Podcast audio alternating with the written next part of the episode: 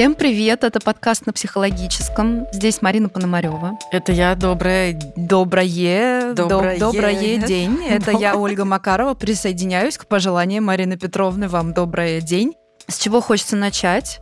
Давно вам не напоминали о том, чтобы вы рассказывали о нас друзьям, ставили лайки, репостили на всех площадках, на которых мы есть. Есть мы на большинстве площадок, которые присутствуют на территории Российской Федерации. Про Spotify вы очень часто спрашиваете. Дайте отвечу всем наконец-то, дайте я, то Давай. я пишу лично, отвечаю. Друзья, если у вас есть претензия, что мы не присутствуем на Spotify, прекратите об этом писать мне. Напишите об этом в Spotify, потому что это Spotify лишил вас, пользователей, контента. Spotify из России ушел. Когда они вернутся, и будет опять нормальная возможность выложить свои материалы туда, и нас, как авторов, не будут ставить раком и вынуждать пользоваться VPN-ами, лишать возможности посмотреть статистики и так далее, мы сразу же с удовольствием туда придем и будем вообще всячески сотрудничать и все на свете делать. Но вопросик, какого хрена нет нас на Spotify, пожалуйста, пишите в Spotify, потому что это они лишают вас контента, а не мы. Мы, как видите, здесь для вас, ни минут минуточки, ни секундочки не пропустили.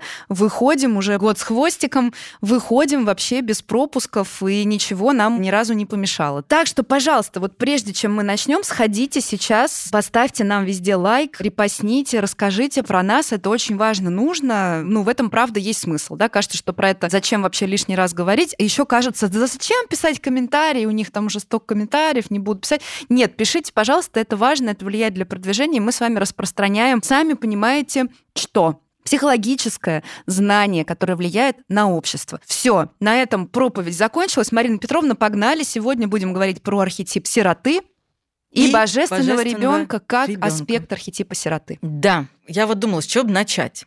И вспомнила... А я тоже думала, и, как видишь, придумала. И придумала. Но ты тогда молодец. Ты-то вообще выкрутилась из ситуации. А я хотела спеть песню, но потом подумала, да ну нафиг. Пусть мама услышит. Эту? И эта песня, еще вторая есть песня, которая менее известная, тоже детская песня про маленького тигренка. Маленький тигренок Я его с слышала, глазами. но твоей дочери. Давай да. не будем. Это грустные песни, ладно? Это грустные песни, Они очень грустные. архетип сироты, он предполагает, да. что эти грустные песни будут вызывать у нас, особенно у наших соотечественников и у нас, как тоже соотечественников самих себя.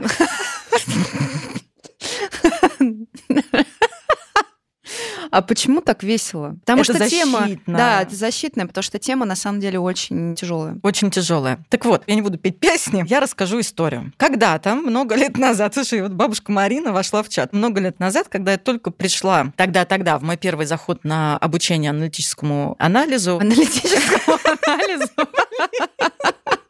Такого еще не было здесь. Что там за чай такой хороший? А, да, я же чай сделала. Вот. Владимир сделала шикарный чай. Слушай, реально неплохой, надо тоже попробовать. А, когда я пошла на обучение аналитической психологии, еще в первый свой заход, там, 300 лет тому назад, мы там на одном из первых встреч мы делали, ну, что-то типа теста, какие у тебя ведущие архетипы. Там был список вопросов, потом рисовали какую-то диаграмму, и, значит, потом все радостно делились своими картинками, что там получилось.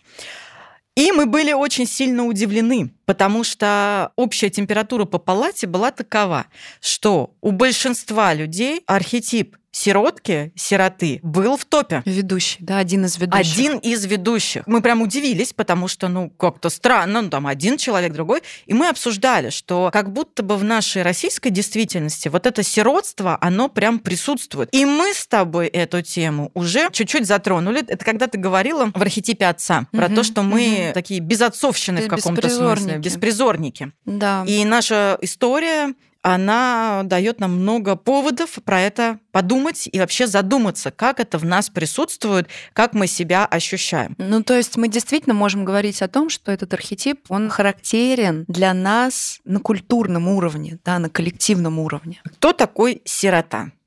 И какие вообще характеристики его могут быть, и какие аспекты могут быть. Тоже сейчас так вот пофантазировать, да?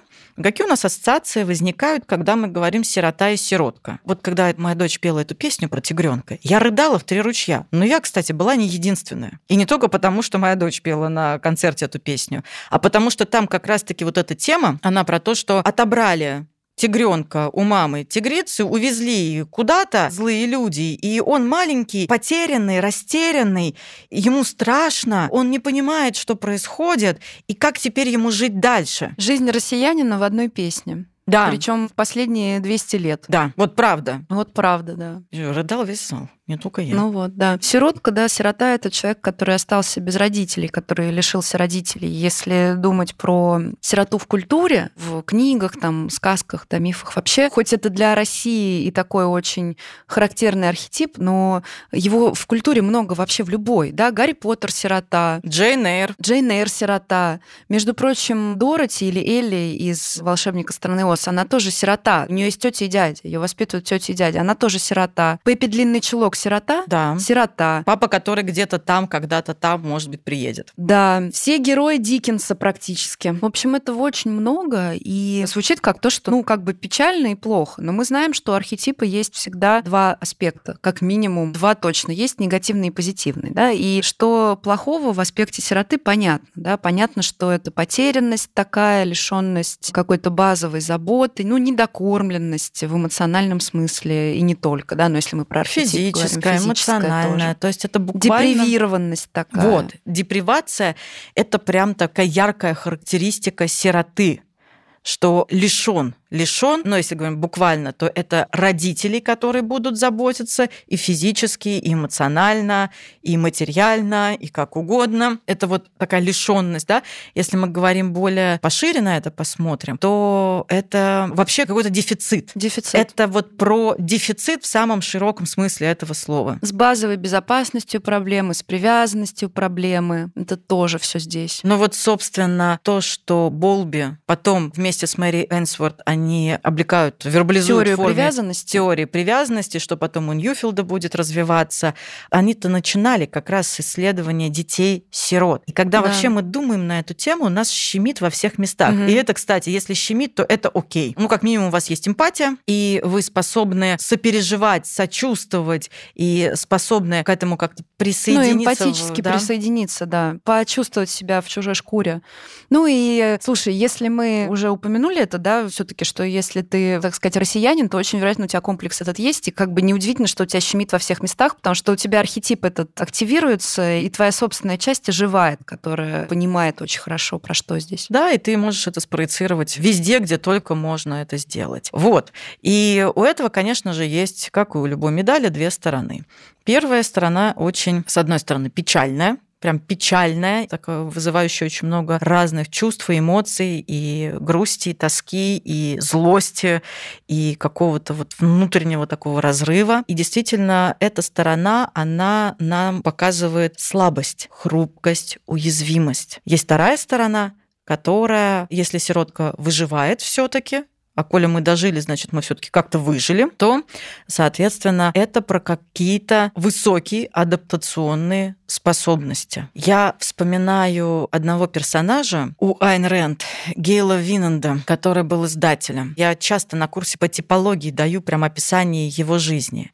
И там вот описывалось, как он рос ну, там какие-то сюжеты, что у него рано мамы он лишился, отец, который его любил, но никак не проявлял своей любви и никак не контактировал с сыном. Он рос на улице, там такое место было у них, отдельный район, адская кухня, такой трешовый, где он вынужден был выживать, доказывая свою силу. То есть ему надо было всех побеждать, для того, чтобы просто выжить. И в конечном итоге мы знаем, чем это закончилось. Он сдал очень крупным издателям, у него там был свой огромный издательский дом, ну, там богатейший человек, да, со своими большими, в каком-то смысле, психопатическими особенностями. Потому что там конкретно та история, она, конечно, про такую психопатию даже. Уровень депривации оказался слишком Слишком, да. большой. Ну там идешь стрессы, там э, буквально вот не на жизнь, а на смерть он боролся.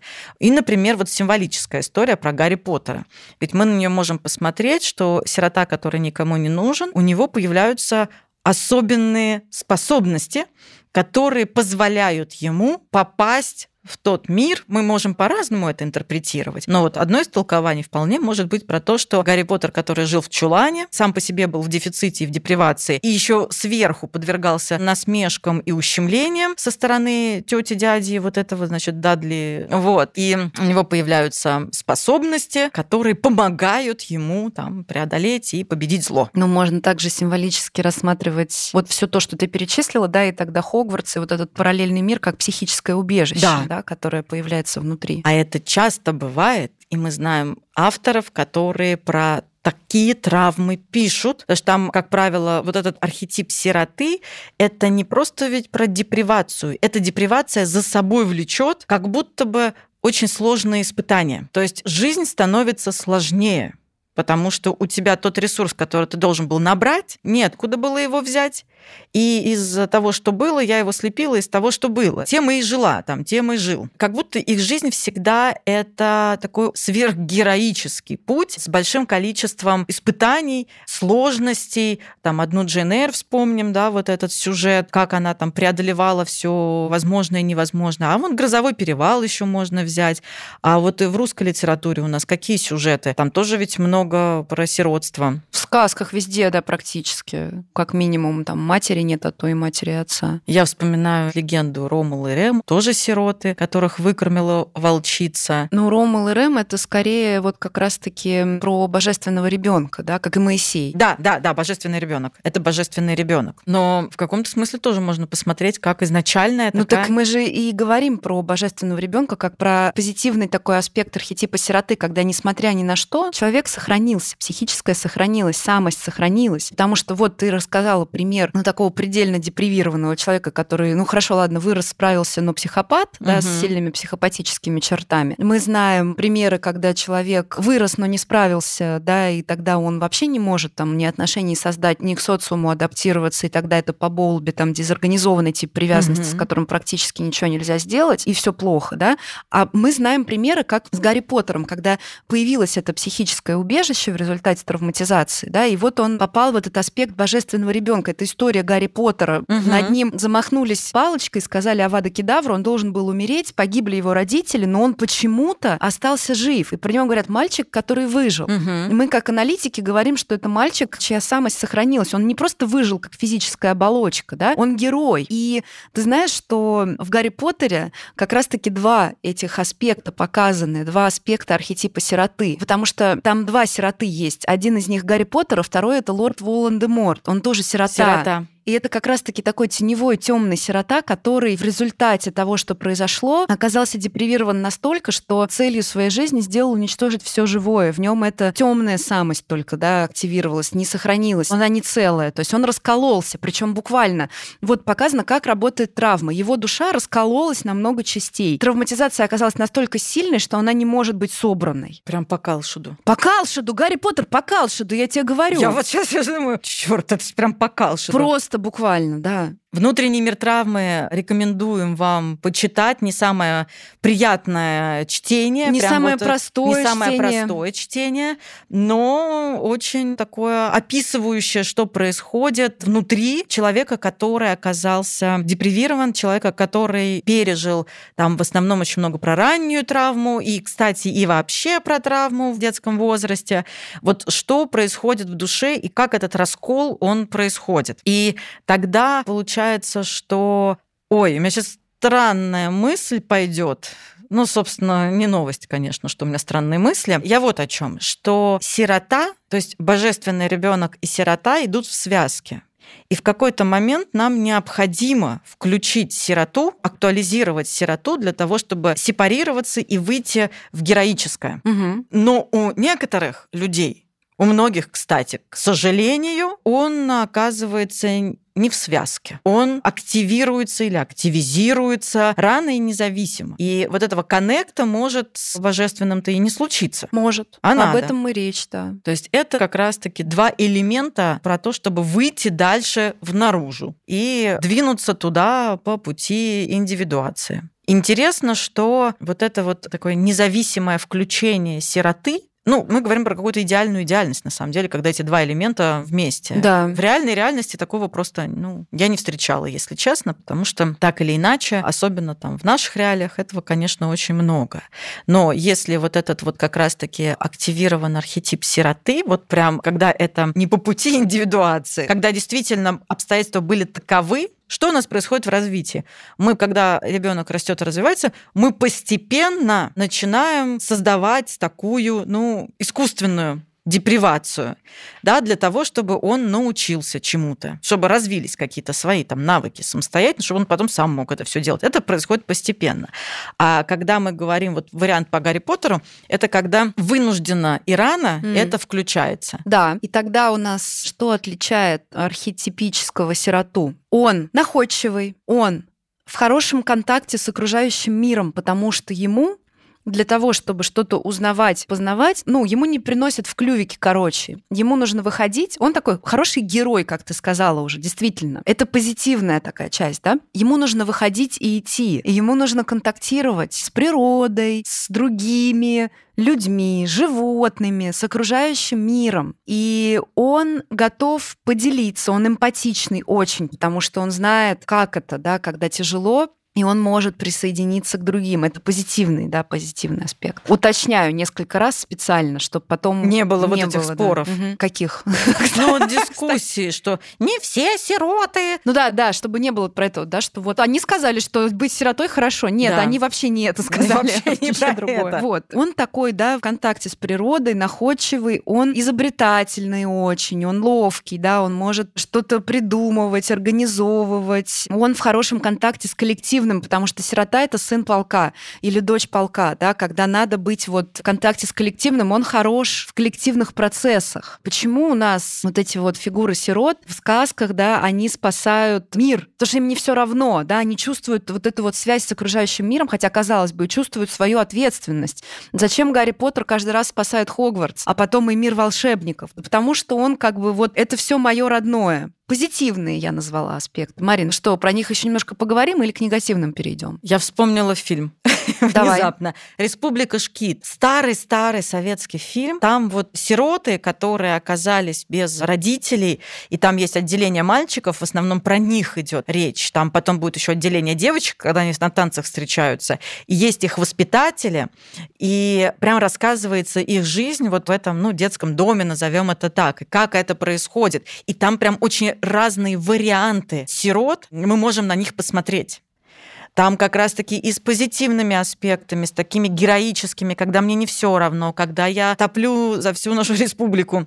Там есть и негативные аспекты, когда такой ярко выраженный индивидуализм и вот эта ловкость оборачивается против других очень сильно. Когда я отгораживаюсь от других, и я настраиваюсь против других, и всю свою ловкость я использую для того, чтобы уничтожать других, чтобы самому остаться. И в каком-то смысле это даже там паразитический какой-то Да, паттерн. это то, что в таких учреждениях когда-то могло помочь выжить, да, но да. он может сохраняться и оставаться как защитный механизм там, где уже он не актуален и стать проблемой. Угу. Да, потому что когда ты используешь такую стратегию, и она для тебя становится привычной, эгосинтонной, да, то, конечно, потом ты будешь ее использовать везде. То есть я использую весь этот ресурс, вот этот контакт, зоркость, ловкость, которая необходима просто для того, чтобы всех соперников убирать.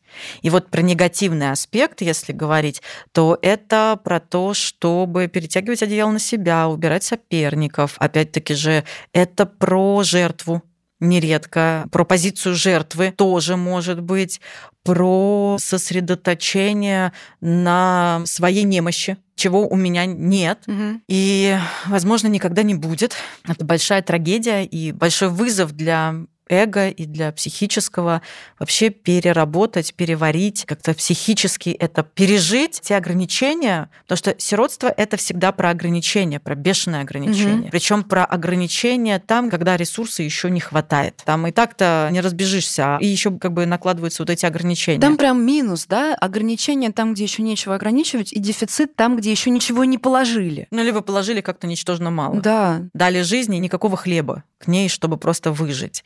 Это бывает и физически, это бывает и эмоционально, и мы говорим, что сирота при живых родителях, когда эмоционально по каким-либо причинам. Я говорю о том, что не всегда родители хотят сделать плохо своим детям. Не всегда родители, инфантилы, там, не знаю, какие-то извращенцы. Далеко не всегда. Далеко не всегда. Есть тоже реальная жизнь. Я вспоминаю родителей, которые выживали в 90-е, например, и у которых то, о чем мы говорили как раз-таки два подкаста назад на архетипе отца, когда, ну, там, мир рухнул, и надо было очень быстро переобуться и перестроиться. И это тоже, знаете, не делается за пять минут. И, кстати, тоже осиротели.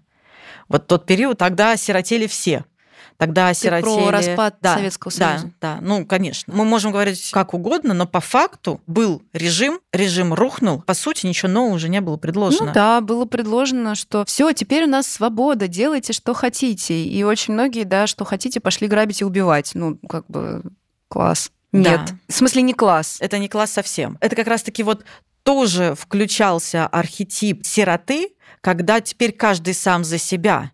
То есть есть вариант, когда я пойду в коллективное, и я буду ближе к этому и наоборот держаться со всеми. И есть вариант, когда теперь каждый сам за себя, и я буду мочить своих же для того, чтобы выжить. Угу. И иначе никак не получится. По какому пути пойти, да кто же его знает. Особенно если мы говорим про какие-то ранние истории, то там как смог, так и выжил. Да, Абсолютно. Это те механизмы, которые позволили когда-то выжить. Ну, то есть психика их точно не воспринимает как что-то вредное. Она воспринимает это что-то как, безусловно, полезное. Но я же вот дожил до этих лет, да, и как ты, Марина, уже упомянула, когда это эго-синтон, когда это слито с личностью в понимании эго, тогда очень сложно с этим что-то делать, да, и вот как раз-таки увидеть, что этот механизм, он не единственно возможный хотя бы. Согласиться, что да, тогда он помог, окей, но сейчас другая ситуация. Можно не пользоваться им больше.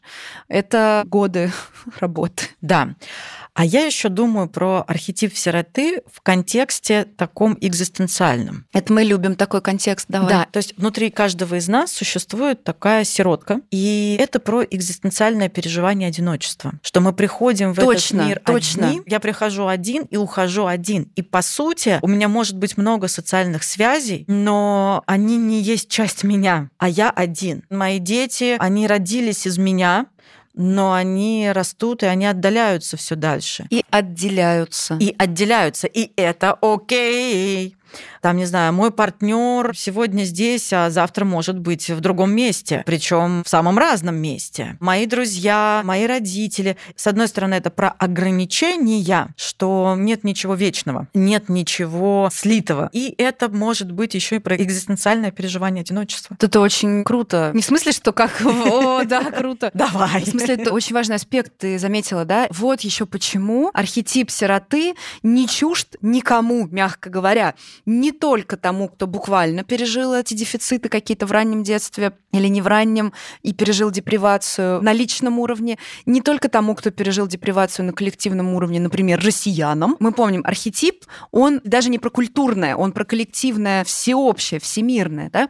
И вот действительно, вот в этом месте, где мы одиноки, мы точно это ощущаем. И плюс, я думаю, что мы с этим соединяемся архетипом, он активируется внутри, когда мы переживаем потерю. И даже вот когда, например, ну я молчу, когда близкий человек из жизни уходит, насколько мы даже говорим так, я как будто бы осиротел. Угу. Даже когда, я просто вспоминаю, когда моя подруга уехала близко жить в другую страну несколько лет назад, я прям чувствовала, как я осиротела. Хотя, конечно, я в буквальном смысле нифига не осиротела, все в порядке, и слава богу, все живы-здоровы, и она жива-здорова, и она просто в другой стране, да, это много тысяч километров. Но вот это вот переживание, оно здесь тоже возникает. А смотри, как это активировалось там год назад. Сильно, да, когда очень многие уезжали из России, многие оставались, и те, кто уезжал он чувствует, что он осиротел в каком-то смысле, что вот, ну, как бы я больше не с родиной, да, это же моя, да, страна, земля, моя культура, вот все, мы не вместе, да. Даже при негативном нет. к ней отношении. Да,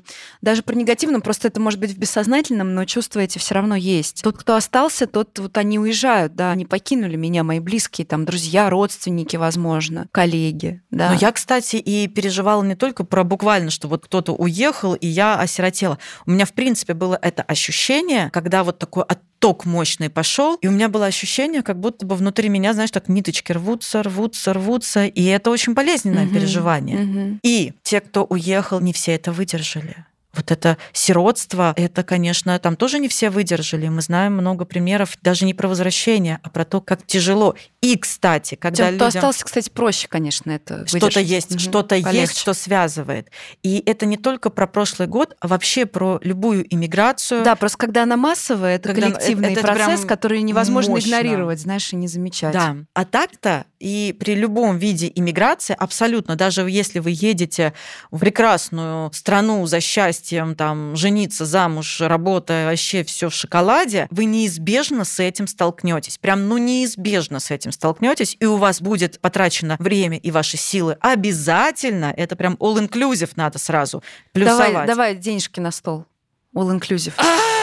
Давай, давай. Черт. Марину сейчас мы как на поле чудес потрясем. Сейчас все из карманов твоих вытрясем. А переводом можно?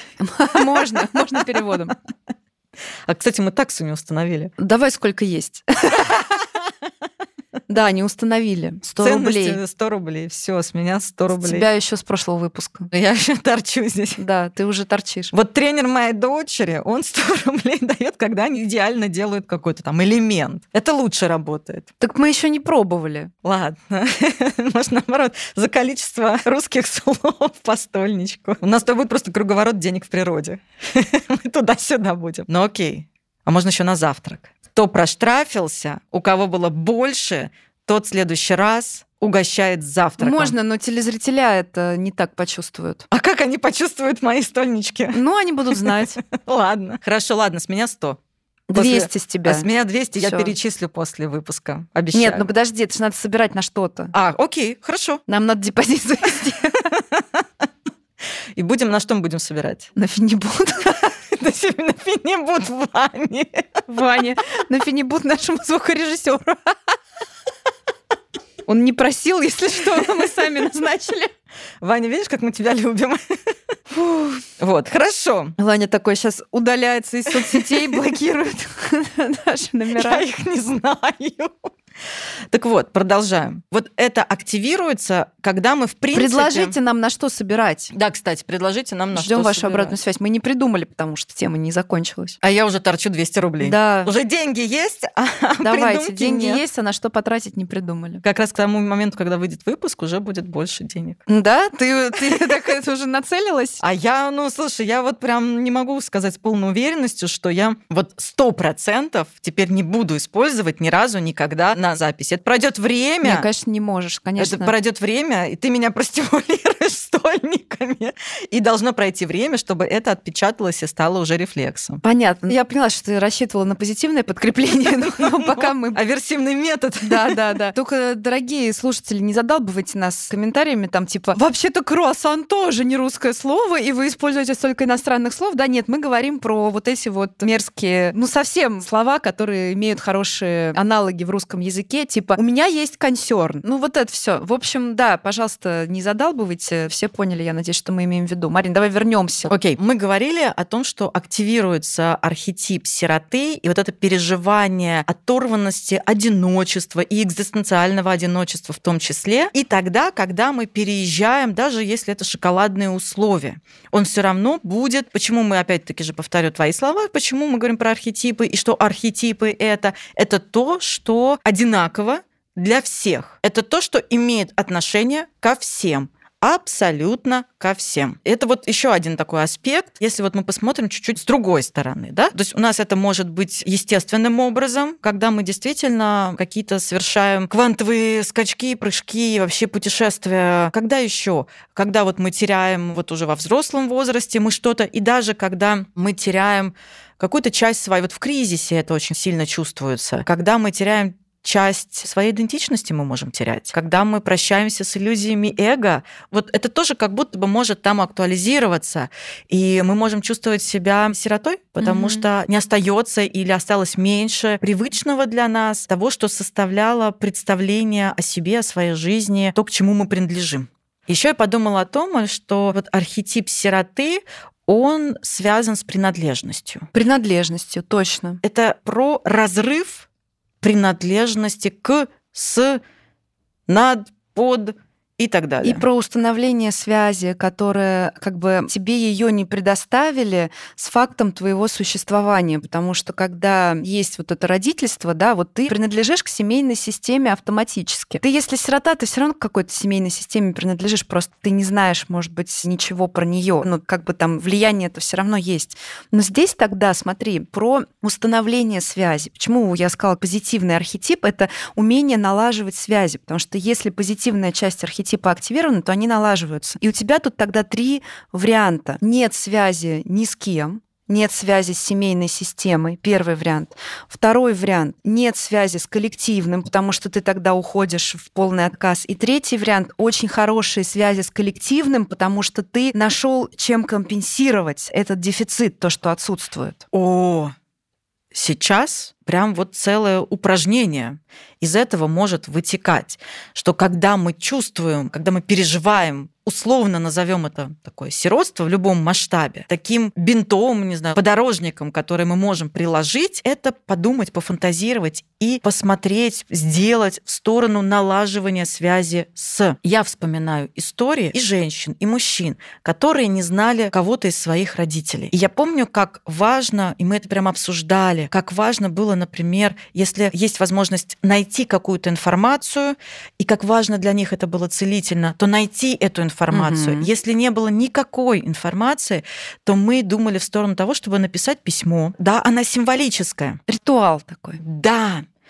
то есть то, что мы не можем сделать буквально, там, мы много чего не можем сделать буквально, но мы можем это сделать символически. И налаживание такой символической связи, например, написать письмо, и еще лучше написать ответ. Да, это делаешь ты, но из той части уже. Но это вот как это мое любимое упражнение раньше было, когда разговор с телом. Правой рукой пишешь письмо да, телу, да. а левой рукой ответ. пишешь ответ тела тебе. Вот все, что в голову ну, приходит. Или, или еще есть это на одной стороне листа пишешь письмо телу, а с другой стороны пишешь ответ, потому что левой рукой не у всех хорошо получается. Да, и это тоже про соединение. То есть сиротство, оно про разрыв обрыв, утрачивание связи, да, вот, например. И то, что мы можем предложить как альтернативу навстречу, что может быть действительно таким подорожником, это налаживание связи. Но я считаю, что это не подорожник, потому что когда говорят подорожник, имеют в виду какую-то, знаешь, ну как да? прилепить, чтобы лишь бы был. Потому что подорожник не лечит на самом деле. Ранку залепливает. Нет, но подожди, ранку надо обработать, промыть, да, или обработать перекисью и заклеить стерильной повязкой. Поэтому, когда говорят приложить под подорожник имеют в виду то, что как бы точно отвалится, не защитит. То есть нет. Ты просто думала, что подорожник это что-то хорошее. Я да? всегда думаю хорошее. Хорошо. Нет, то, о чем ты говоришь, это как раз не подорожник, а как раз-таки способ действительно с этим работать на очень глубоком уровне. Это то, что по-настоящему может это исцелить, а не просто, знаешь, закрыть дырку там чем-то, лишь бы видно не было. Потому что, да, то, что мы противопоставляем разорванным связям, это соединение, да, мы соединяем, обратное действие делаем. И это может стать как раз-таки сильной стороной здесь, да, сильной стороной архетипа. Возьмите того же Гарри Поттера, он, значит, все его знают, он со всеми что-то вась-вась, значит, всем что-то помог. Вот ему в трудную минуту всегда кто-то приходит на помощь, потому что есть вот эти вот связи. А у него не было ничего. Это хороший пример. Человек, сирота, кроме того, что он сирота, он не из мира волшебников как бы. То есть он там ничего не знает. Если брать людей, других детей, которые, например, там Рона Уизли, его семью, угу. они выросли в этом контексте, они все знают значит, где там косой переулок, что такое сливочное пиво, какая система образования в Хогвартсе, да, что есть Министерство магии, они там продумали свою карьеру. Этот мальчик ничего не знает, никого не знает. Он не ходил ни с кем в волшебный детский сад и не жил по соседству, да, он просто чужой. И вот это как раз-таки про то, как сильной стороной может стать налаживание связей. А Волан-де-Морт как раз-таки пример вот этого негативного архетипа, он всех использует. У него ни с кем нет связи настоящей, позитивной. Все его слуги, да, и он никого не ценит. Он может движением руки любого убить, кто с ним был вроде бы долго, да, и ему подчинялся, служил. У него нет ценности человеческой жизни, нет ценности никакой связи. Это прям вот обратная, вот эта мрачнейшая сторона этого архетипа. Но там в ядре сирота, страдающий, который лишен, лишенец тоже всего. Сейчас будет еще одна странная мысль. Две даже. Давай, мы любим странные мысли. Первое. Вот прямо сейчас мы это так назовем. Я такого не встречала, поэтому ну, не судите меня. То есть есть вариант развития по эмпатическому типу, по эмотивному типу, и есть вариант развития по нарциссическому типу. Ну, потому что можно паразитировать, использовать, и тогда это движение к Волан-де-Морту. А можно как раз-таки налаживать связи, а это эмпатическая сторона. У Оксаны Лавровой есть прекрасная статья про символизацию травмы. Она там описывает депривантов, что как раз-таки архетип сироты – это кто? Ну, вот она их называет деприванты. Это как раз-таки вот те люди, у которых там в раннем детстве были вот эти обрывы, утраты и так далее. Ну и вообще в детстве они вот переживали некий опыт. И это не только родитель куда-то делся, ушел, родитель мог не деться, он мог эмоционально не быть, родитель мог сексуально использовать, родитель мог физически избивать. И не только родители, то есть любой взрослый, который там был где-то. Вот. И она как раз-таки рассказывала про депривантов, что у них развивается очень сильно именно эмпатия. У них есть сходство с нарциссическими во внешнем проявлении. То, от чего они страдают, и как раз-таки про то, что они страдают скрытностью, не в смысле такого лицемерия, а в смысле я не могу показать себя слабым. Я должен все время сохранять свой статус сильный, но при этом они идут по эмпатическому пути у них развивается вот эта эмотивность, эмпатия по отношению к другим, mm-hmm. и они устанавливают связи. Абсолютно согласна. Вот, да, вот прямо она очень хорошо это описала. А у нарциссических, они же тоже про травму.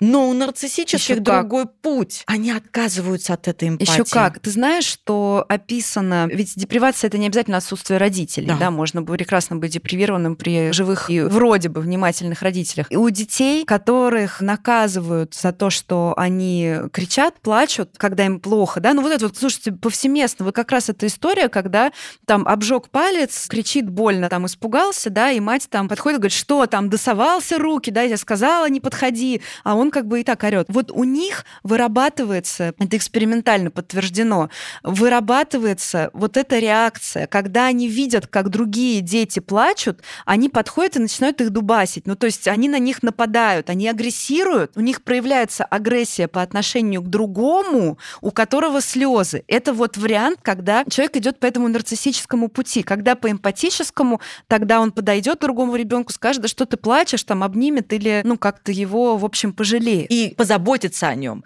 Вот у депривантов есть еще вот эта способность позаботиться о другом. Или есть, или нет. Или да? есть, есть или у депривантов, нет. которые развиваются и по эмпатическому, по эмпатическому пути. варианту. И вспомним Гарри Поттера, это как раз-таки скорее эмпатический да, вариант. Да, да, точно. Он был внимателен, и он заботился о других людях. То есть у него не было идеи, что я такой классный, насколько я помню. У него была идея собрать вокруг себя, и он оказывал помощь и поддержку даже своим врагам, условно. Но угу, те, кто был да, настроен он, да, против него, он ему там сопереживал, сочувствовал. А вот нарциссический путь, который, кстати, может привести и к и типу нарциссическому, и к защитам нарциссическим, и аж к нарциссическим расстройствам, вот эта самая жесть, да, это как раз-таки отказ, отсутствие эмпатии. И вторая моя не менее странная мысль, которая может показаться странной, про божественное дитя. Это третья уже. Уже третья? Ух ты. Какая я сегодня. Ты сегодня, да, плодовитая. В ударе, плодовитая. И еще одна моя мысль, она про божественное дитя. И Волан-де-Морт, и Гарри Поттер оба в итоге... Оба выжили. Оба выжили, и оба, ну, с таким аспектом и божественного тоже. Да, темная самость и просто самость. И просто самость. И как раз-таки Гарри Поттер, который... Сейчас я попытаюсь эту мысль объяснить. Божественное дитя, вот если мы символически смотрим, то это потенциал к развитию, это вестник или аспект самости. Это то, что нас выводит то, из чего мы рождаемся, да? Ну и вообще дитя – это символ начинания, символ нового. Новое Божественное начало. дитя, в нем есть божественная искра. Надежды много Надежда, там. свет. И как по-разному можно распорядиться этим. Здесь это убивается, а здесь это, наоборот, реализовывается. Но я все таки считаю, что в случае с Волан-де-Мортом, ну, там по Калшиду, как ты сказала, да, да? там да. условия, задачки такие, что не собирать собираемое. Он раскололся настолько, что вот. Ну, мы можем вообще посмотреть на Гарри Поттера и Волан-де-Морта как на одно целое. Так, да, да, да. А, ну да, да. Так, да. Что, по сути, это одно целое. Это вообще по Калшиду, потому вообще что по Калшиду. Волан-де-Мор Трикстер, ну, Даймон, точнее, он его не Трикстер Он называет, не Трикстер, он, да. Он его Даймоном называет, mm-hmm. а Гарри Поттер — это божественное дитя, между которыми происходит раскол, то есть когда Волан-де-Морт нападает буквально на Гарри Поттера, на детскую часть. То есть в чем основная идея этого раскола?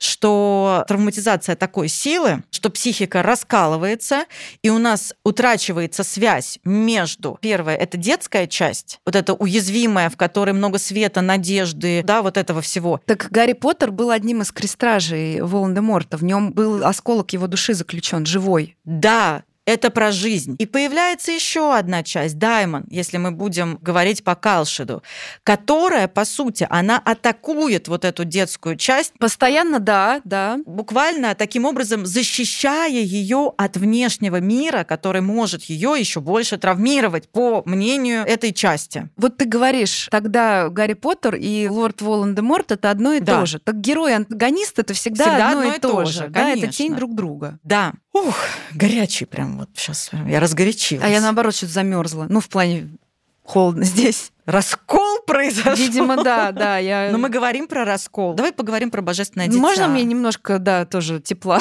Да, давай про божественное дитя поговорим. Вот я делюсь с тобой. Еще и 200 рублей буду. Вообще. После выпуска. Должна вот тебе тепло. И тепла тебя посылаю, посылаю. Ну, это уже какой-то Кашпировский. Марин так руками на меня. Да, так вот, архетип ребенка, архетип божественного ребенка, Юнг ему уделял немало времени. Он прям его исследовал. И я сейчас скажу э, такую вещь, это мое мнение только на правах частного мнения. Мне кажется, как раз-таки вся эта история с внутренним ребенком, она понеслась понеслась активно, в том числе благодаря вот этим разработкам, исследованиям и тому, что писал Юнг. Угу. Потому что сейчас, например, про внутреннего ребенка, ну, кто только не говорил. И О, с одной да. стороны, и с другой стороны. Мы как раз сейчас говорили про аспект сироты, и есть еще аспект божественного ребенка, ребенка или архетип божественного ребенка. И Юнг писал, он представляет собой символ, объединяющий противоположности, посредник, приносящий исцеление – то есть тот, кто создает целостность. Он символизирует самый мощный и непреодолимый импульс, который есть в каждом существе, а именно стремление реализовать себя в своей жизни. Он является, так сказать, воплощением невозможности иного варианта существования. Угу. Воплощением невозможности иного варианта существования. Мы про это много раз говорили фразой «самость стремится к самоосуществлению». Да. И вот архетип божественного ребенка это, конечно же, посланник самости. Это очень самостная история, которая присутствует у нас в каждом из нас. Предполагается, что оно есть, да, оно заложено во всяком случае. Как и все архетипы. Как и все, конечно. Это то, что в нас заложено изначально. Это наша изначальность. И божественный ребенок здесь тоже есть. И дальше вот этот божественный ребенок, он дает этот импульс к реализации. Он такая предреализация, предсознание. То есть еще что-то неуловимое глазом не видно, но уже с большой искрой. Угу. Это как раз-таки про божественное дитя. Если мы там вернемся к тому же самому Гарри Поттеру, Поттеру, то там это божественное дитя проявилось. То есть он его как бы понес то есть это то, что в итоге нас будет в реальный мир выводить. Да, да. И я здесь опять-таки же вспоминаю Калшида, который в своей книге описывал сказку. И он рассматривал аспект бездетности, аспект желания иметь ребенка не только это буквально, да, но и символически. Вот наше желание иметь ребенка, оно в том числе и про вот это желание активировать, активизировать. Угу этот архетип. Этот архетип. Да, в себе, в первую очередь. В себе, конечно. Бессознательное желание. Такое бессознательное. То есть это наша самость, которая таким образом, в том числе, можно сказать, стремится да, к самоосуществлению. Да. К самоосуществлению. Через появление вот этого импульса, архетипа, который мы могли бы назвать божественное дитя. Но для того, чтобы эта реализация осуществилась, необходимо будет сделать выбор очень сладка. Мы можем остаться в такой хрустальной, в такой неге фантазии, либо мы вынуждены идти во внешний мир. Тогда наш ребенок божественный, он, естественно, рождается в буквальном смысле, и мы уже реализуемся со всеми возможностями и ограничениями. А там, значит, герой, мудрец и все такое, которое там уже будет. Вот. Либо мы остаемся вот в этой неге фантазийной, вот в этом пред, да, в таком предсостоянии, когда мы, наверное, не слышим зов самости. И тогда что, мы рожаем 20 детей подряд? Да. Буквально? Буквально. Вот, кстати, да, спасибо большое. Я тоже наблюдала такие примеры, когда женщина рожает много-много-много детей и как будто не может остановиться. Я не говорю так про всех, да, но и некоторые говорят про то, что ну вот он вырос, уже мне с ним не интересно, я вот хочу нового малыша. Вот прям некоторые так говорят, я хочу нового малыша, они так вкусно пахнут, они тра та та та та И в этом смысле, да, вот это реализация с помощью буквальных детей, а еще по поводу божественного дитя, когда он активизируется и у женщин, и у мужчин, когда у них рождаются дети.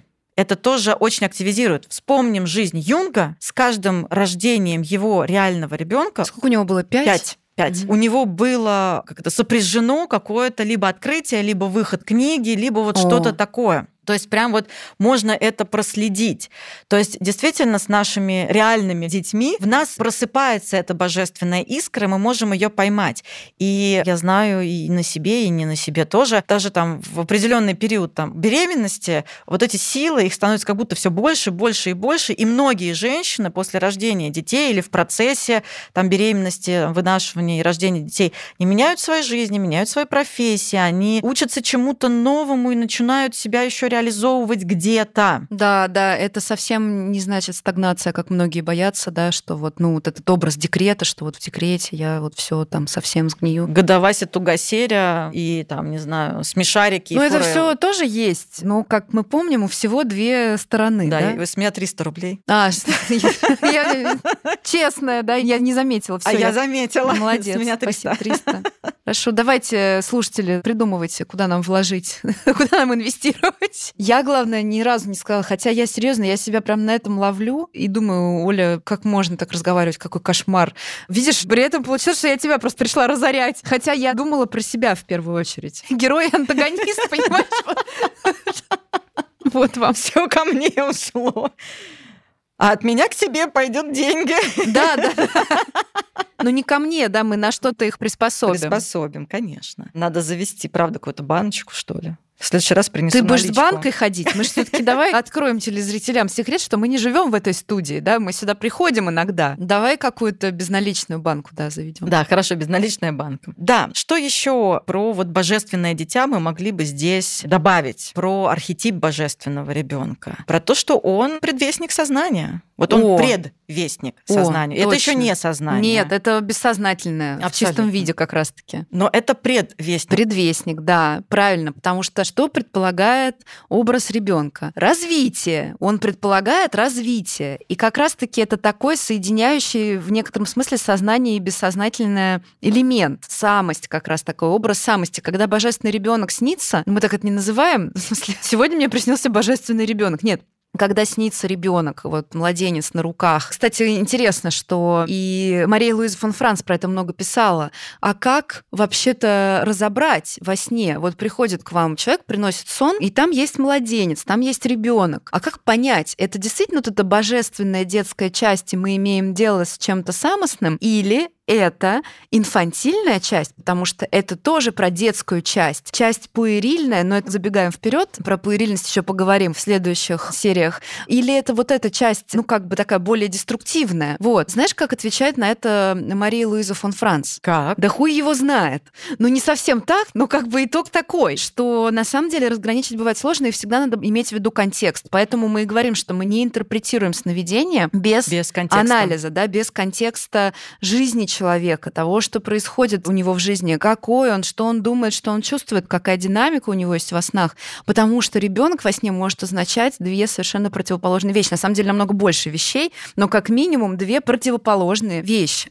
Ну вот, но все-таки образ вот этот ребенка у женщины на руках, много этого в живописи, да, и не только в иконописи. Понятно, что там младенец Иисус на руках у Девы Марии, это вот, собственно, Богоматерь, да, держит самость, да, образ самости. Ну и в целом вот этот божественный младенец, да, это образ такой самостный. Вот. Мне недавно приснился сон Вот. Как раз я держала младенца на руках. Угу. И было очень красиво в динамике. Мы потом разбирались с моим аналитиком. Я возрадовалась. Прекрасно. Но это правда благостное чувство такое. Вот еще может быть что. Там есть вот такое спокойно, радостно, благостное чувство. Конечно, да. Какие чувства вызывает это все? Естественно, это тоже важно. Ну что, Марин, я думаю, что мы рассказали достаточно о архетипе сироты и божественного ребенка, как это может проявляться. И на этом предлагаю заканчивать. Помнишь, мы задали такую историю, что мы даем, ну не то что какие-то задания, но мы рассказываем, предлагаем, как можно с этим архетипом проконтактировать, да. да? Но в прошлом выпуске мы надавали заданий, и это действительно способ проконтактировать с архетипом мудреца мудреца поделать какие-то упражнения,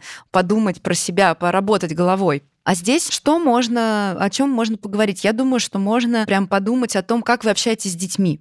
Как вы реагируете на детей? Вот я это вот хорошее это упражнение. Я прям про это думала. Вот как реагируете, мне кажется, вот это прям... Это неважно, есть у вас дети или нет. Неважно, да. Важно, как вы реагируете, что с вами происходит, чем у что вас... Что поднимается. Что поднимается. Что прям поднимается у вас внутри. И еще я думаю про то, как вот проконтактировать, не знаю, с божественным ребенком.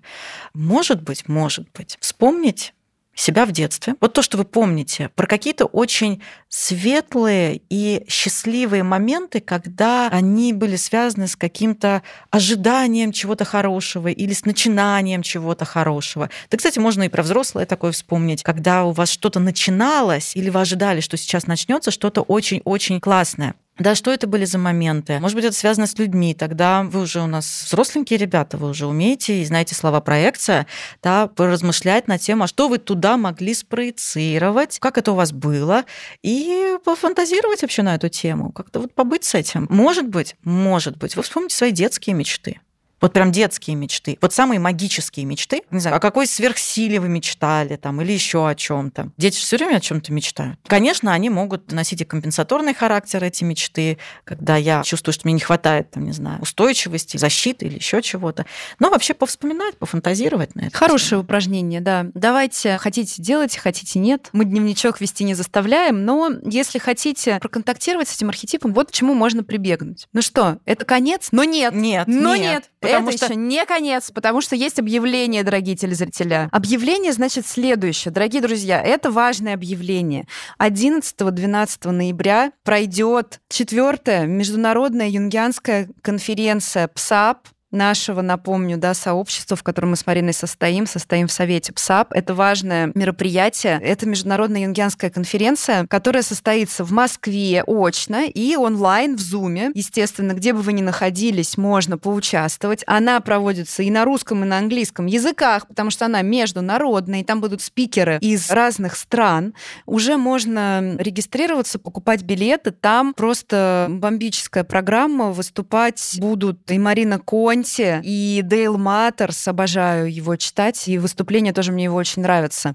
Да и вообще, не буду всех перечислять, все топ, а самое главное, а самое главное, тема, тема этой конференции — алхимия жизни в поисках смысла. Конференция будет про алхимию как про метафору индивидуации. Если вам эта тема интересна, то вообще welcome. Ну и вообще welcome. Там что только не будет. Там будут мастер-классы. Если вы очно придете, будете в Москве, да, там будет даже чайная церемония, как такое алхимическое действие. Короче, будет круто. Мы с Мариной Петровной, естественно, собираемся. Да. Как же ж нет. И вас приглашаем с Ссылку, как обычно, оставим в описании, чтобы вы могли перейти на сайт и купить билеты, зарегистрироваться. Давайте приходите. И если у вас что-то внутри отзывается, пожалуйста, заходите, посмотрите программу, ёкнет ли что-нибудь. Я вот уже несколько людей, кстати, пригласила, кто интересуется алхимией как метафорой анализа из жизни, конечно же, да, поиск философского камня как такой путь к самости. И вот уже у меня несколько людей собираются, которые вообще не психологи даже. Вот, но вы смотрите, она может быть, психологам точно она может быть интересна, и это ценный материал в плане метафоры метафора редкая, она присутствует вот так широко развернутая только, по-моему, в юнгианском анализе, да. но она очень классная. Поддерживаю Ольгу Владимировну. Приглашаем вас на конференцию. И да пребудет с вами сила божественного дитя. Да, друзья, до встречи. Пока. Пока-пока.